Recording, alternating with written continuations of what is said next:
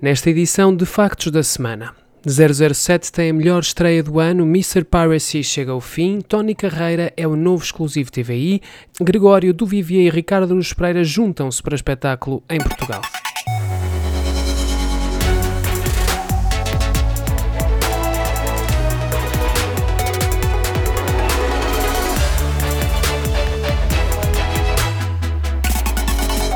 Bom dia, estes são os factos da semana.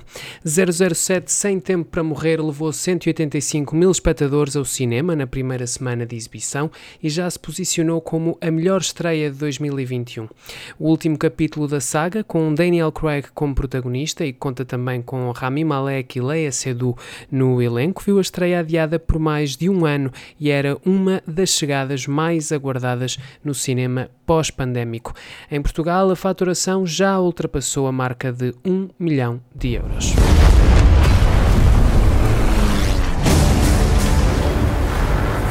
James Bond. We both eradicate people to make the world a better place.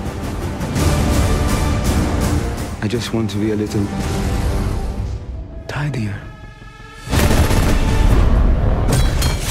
O site de conteúdo audiovisual ilegal Mr. Piracy, um dos sucessores do popular Tuga, chegou ao fim esta quinta-feira, 7 de outubro. O portal disponibilizava séries, filmes e documentários, sendo um dos mais populares entre os utilizadores nacionais. O site pobre.tv receberá o acervo que até então estava no Mr. Piracy, podendo os utilizadores registados importar os dados para lá.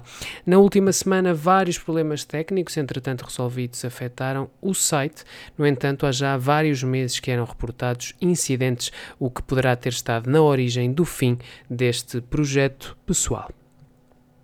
Tony Carreira assinou um contrato de exclusividade com a TVI. O acordo que liga o artista à estação de televisão foi assinado em outubro de 2020, mas mantido em segredo até agora, numa tentativa de preservar o cantor e a família na sequência do falecimento de Sara Carreira.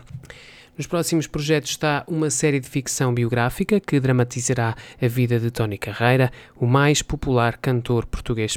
O novo disco Recomeçar será lançado já em novembro, depois de vários concertos nas maiores salas do país.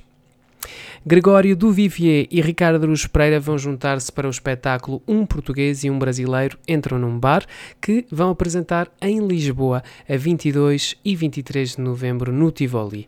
É prometido um ping-pong humorístico entre os dois.